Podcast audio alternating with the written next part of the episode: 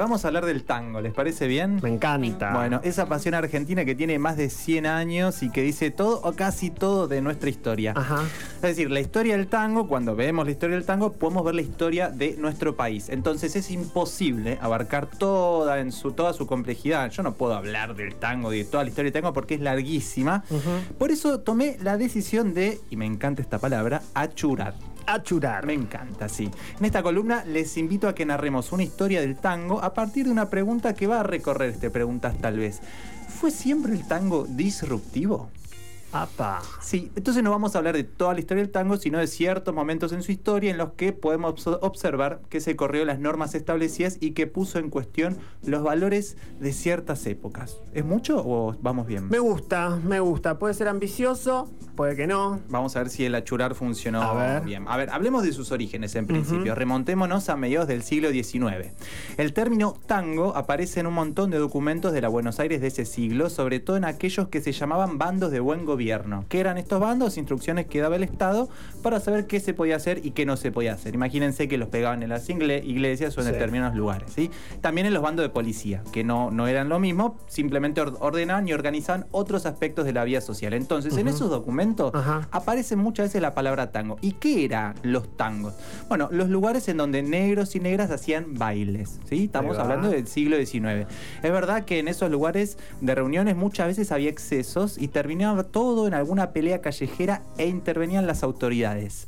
Pero no es menos cierto que hay un intento de controlar esos tangos por parte de los estados, sobre todo el de Buenos Aires, cada vez más a medida que pasaban los años. ¿sí? ¿Por qué? Porque las autoridades ahí lo que veían era que lo que sucedía ahí adentro no iba con la moral de la época, ¿sí? O lo que creían que debía ser la moral de esa época, porque Claro, lo que pasaba claro. adentro era algo que no tenía nada que ver con lo que el Estado predicaba. ¿Qué sucedía ahí? Bueno, socialización, bailes y fiestas, sobre todo en los sectores populares. ¿sí? Bien. Ese es el origen, podríamos decir, del término tango, curioso y Vamos al tango. Era una invitación hermosa. Podía ser, podía Se ser, sobre todo el mundo afrodescendiente en la Buenos Aires del siglo XIX. Y saben ustedes también que Buenos Aires fue una ciudad bastante cosmopolita, hace Ujú. 200 años y hoy también. Y siempre se hablaron un montón de lenguas, en particular lenguas africanas, desde el siglo XVI hasta mediados del siglo XX incluso. En Kikongo, la lengua bantú hablada por quienes viven hoy en Angola y en la República Democrática del Congo y que se habló en Buenos Aires hasta mediados del siglo XX, tango significa es tiempo de hablar de lo nuestro. Mira.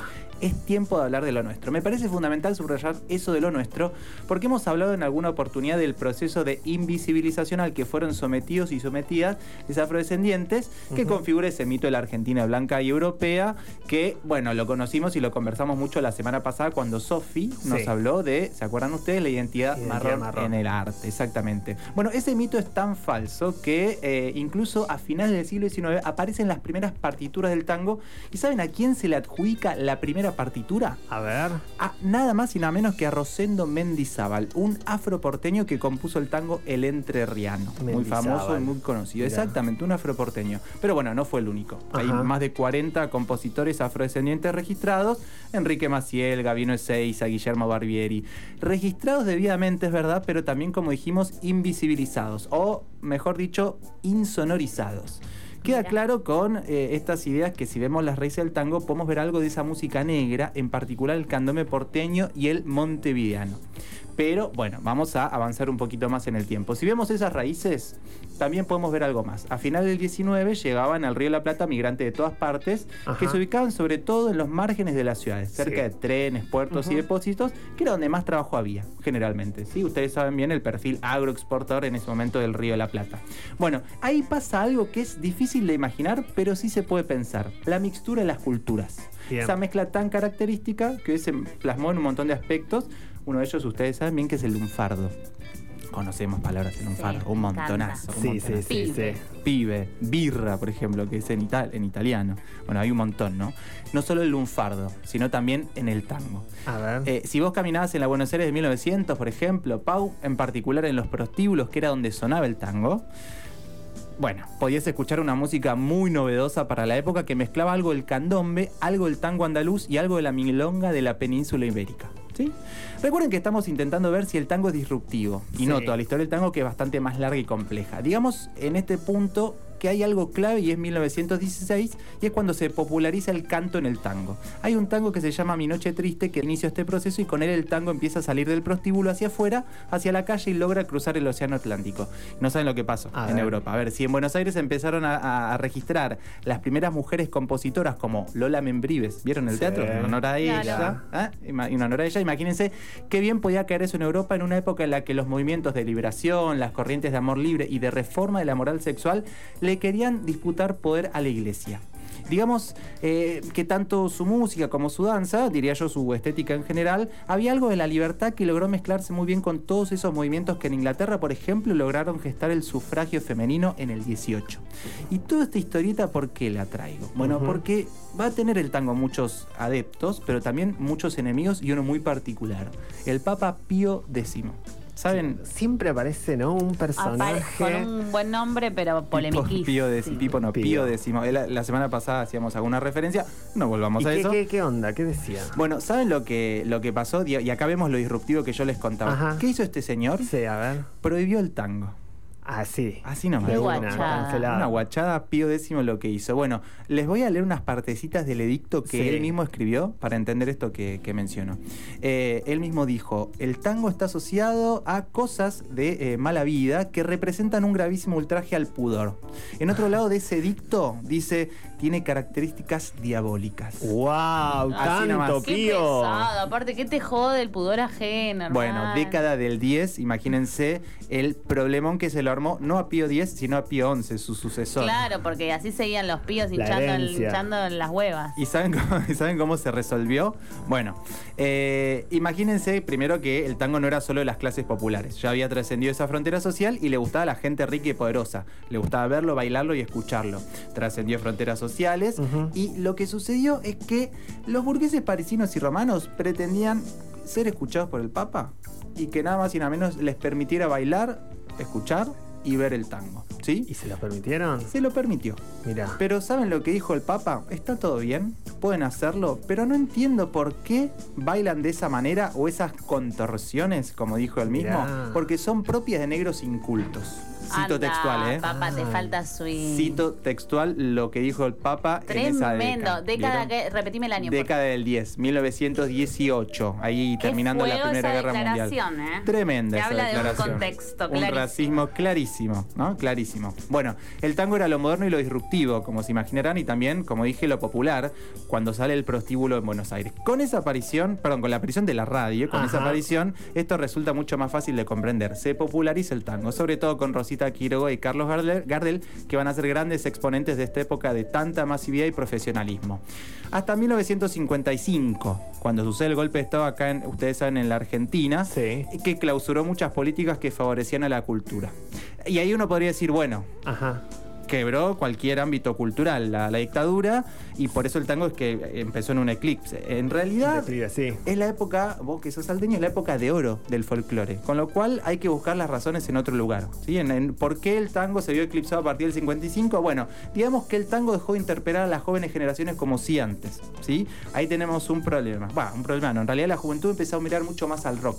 Le interpelaba el rock, le interpelaba movimientos políticos como el cordobazo y el tango tenía Sí. otras ideas que eran de otra década, de otra época, con lo cual dejó de interpelar a las jóvenes generaciones que empezaron a ver en el rock la posibilidad de liberarse, ¿sí? de escuchar otras cosas. Bueno, y hay un ejemplo que a mí me pareció eh, interesante para pensar que, ¿se acuerdan del programa? Bueno, no sé si se acuerdan, si lo vieron, pero Grandes Valores del Tango, Claro ¿lo han escuchado? Bueno, ese programa en realidad nació como proyecto radial en los 50. Después se popularizó en el 63 cuando arrancó bajo la conducción de Hugo El Carril y luego por Silvio Soldán, ¿sí? Que me parece la versión que hemos conocido. Bueno, si uno se toma el laburo de ver algún video de aquel programa de tele, va a ver que su propuesta era para adultos y adultas mayores, ¿sí? La juventud ausente. Hagan el laburo, miren esos videos de YouTube. No hay nadie que Un tenga... embole sería. Bueno, claro. eh, apelaba en realidad y hablaba de las eh, generaciones pasadas, ¿sí? Es una una imagen de lo que puede pasar entonces en las décadas siguientes. El tango retoma la llamada vieja guardia y no formula propuestas novedosas como si décadas antes. Ya no era lo disruptivo, sino que era lo viejo. Pero lo cierto es que el tango se revitaliza, amigues. Para hablar de eso, invitamos a Mercedes Lisca. Ella es etnomusicóloga, investigadora del CONICET, docente en la Universidad de Buenos Aires y en el Conservatorio Manuel de Falla. Publicó un libro que recomiendo un montón. Se llama Entre géneros y sexualidades, tango, baile, cultura popular, editado en 2018 por Milena Cacerola. Entonces dejé ahí la pregunta picando. ¿Se acuerdan? ¿Cuándo se revitaliza el tango?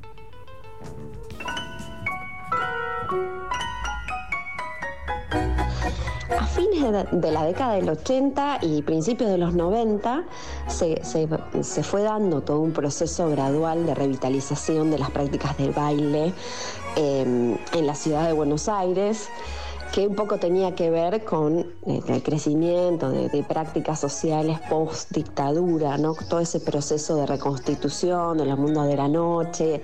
Ahí, digamos, aparece eh, nuevamente, ¿no? Como un, este, crecimiento, la práctica de baile del tango, digamos, a fines de los 90, empiezan a aparecer nuevas propuestas de baile de nuevas generaciones, de las personas que aprendieron a bailar en los 90 y que tenían alrededor de 20 y pico de años. Entonces, a principios de 2000 empiezan a aparecer nuevas experiencias de baile del tango, de las cuales el tango queer es una. Estas prácticas eh, fueron, se, acoplaron a lo que fue la revitalización de las tradiciones de baile del tango en Buenos Aires. En el año, bueno, mejor dicho, en 1990, sí, en ese año se crea la Academia Nacional del Tango y seis años más tarde se crea la Ley Nacional del Tango que lo declara patrimonio cultural. Se crea un festival anual y una señal radial para su difusión. Se empiezan a dar clases de tango en centros culturales, en materias extracurriculares de las escuelas, en plazas públicas. Pero algo pasó en esta década y es que se notó como nunca antes la diferencia de edad entre quienes iban a las milongas. El encuentro de las generaciones no fue muy grato. Hay algunas memorias en las que la gente con experiencia critica a la juventud porque no cumplían con las expectativas, con esos valores propios del tango de otra época. Y acá hay algo de los códigos que bien conocemos, Mm. eh, quienes hemos ido a las milongas tradicionales, los códigos de género. ¿sí? La participación de las mujeres estaba ligada a la decisión del varón, quien seleccionaba de acuerdo solo a su deseo. Mm. Pero a principios del año 2000 aparecen otras prácticas y en ese año se crea la primera milonga gay y que expresa si no la imposibilidad de romper esos códigos de género y tantos otros en la milonga. Y esto lo cuenta muy bien nuestra, nuestra invitada Mercedes Lisca. El tango eh, entre personas del mismo sexo reaparece eh, a principios del 2000 eh, en distintas prácticas de, manera paralela de varones, de mujeres. Un poco empiezan a señalar esa imposibilidad que había en las milongas tradicionales de bailar entre personas del mismo sexo. Eh, en principio fueron prácticas que no tenían una intención de, de- de desafiar, digamos, los códigos habituales de las milongas, sino que se gestaron por, por- por el deseo de hacerlo. Y después se convirtieron, se fueron como insertando dentro del circuito de milongas y ahí se empezó a notar esta eh, imposibilidad que, que no remitía a otra cosa más que a una tradición este, construida también, ¿no? Y bueno, y así reaparecía esto que, este tango polimorfo de, de principios de siglo, del siglo XX. Me gusta la, la idea de lo polimorfo. Me encanta. Re lindo, me Totalmente. encanta. re lindo. Qué clara que es ella. Súper Sí, clara. Aparte esa idea de que en el tango la- el varón lleva, ¿no? Uf. Que lleva a la mujer, que siempre se dice eso, ¿no? Que te apretaba la cintura y a partir de eso vos te tenías que mover o no. Claro. Total. El varón llevando ahí el baile. Totalmente. Bueno, pero para el año 2000 el llamado tango queer corre la vara de la Claro. percepción social del género y la milonga queer pasa a ser un territorio también de experimentación de nuevas formas y lenguajes en los que hay Ujú. sobre todo un tejido de alianza entre mujeres. Ahora se baila con otras pautas. Hay una especie de democratización de los géneros y las sexualidades en nuestra cultura y el tango no es ajeno a eso. En particular, lo que podemos notar es una conexión con el ambiente, ambiente artístico e intelectual feminista y con la militancia de género y diversidad sexual que supo poner en cuestión las dinámicas de los espacios tangueros regidas por lógicas machistas. Esta esas prácticas no, no, tenían un nombre definido, sino que después con el tiempo, sobre todo la práctica de mujeres que se gestó en un taller de tango en uno de los primeros eh, centros culturales feministas, que es la Casa del Encuentro, en la ciudad de Buenos Aires, y esa práctica después se fue eh, contactando con otras prácticas de tango en otros países. Eh, y eh, toma, digamos, la identidad de tango queer, ahí ya, digamos, con una decisión política de identificar, digamos, estas experiencias de baile con las teorías de género y sexualidad. En el año 2006 se suma al circuito de milongas de la Ciudad de Buenos Aires una práctica de milongas entre mujeres que se conoció como milonga tango queer, que cuestionaba las relaciones sexogenéricas más tradicionales del tango. La expectativa heterosexual tradicional del tango encontró sus límites. Y eso para mí, amigues, es movimiento puro, vida dinámica. Y en todos esos movimientos hay algo de lo disruptivo que se hace siempre presente. Dígame que el tango no es rebelde. Dígame si no se siente y no se piensa tan bien. El tango es historia, presente y futuro. Y como escuchamos, siempre se reinventa. Y esa reinvención no solo debe ser bailada o cantada, también debe ser narrada y pensada porque como escribió Mercedes Lisca, nuestra invitada hoy, en una nota de revista Anfibia, las ideas también se bailan.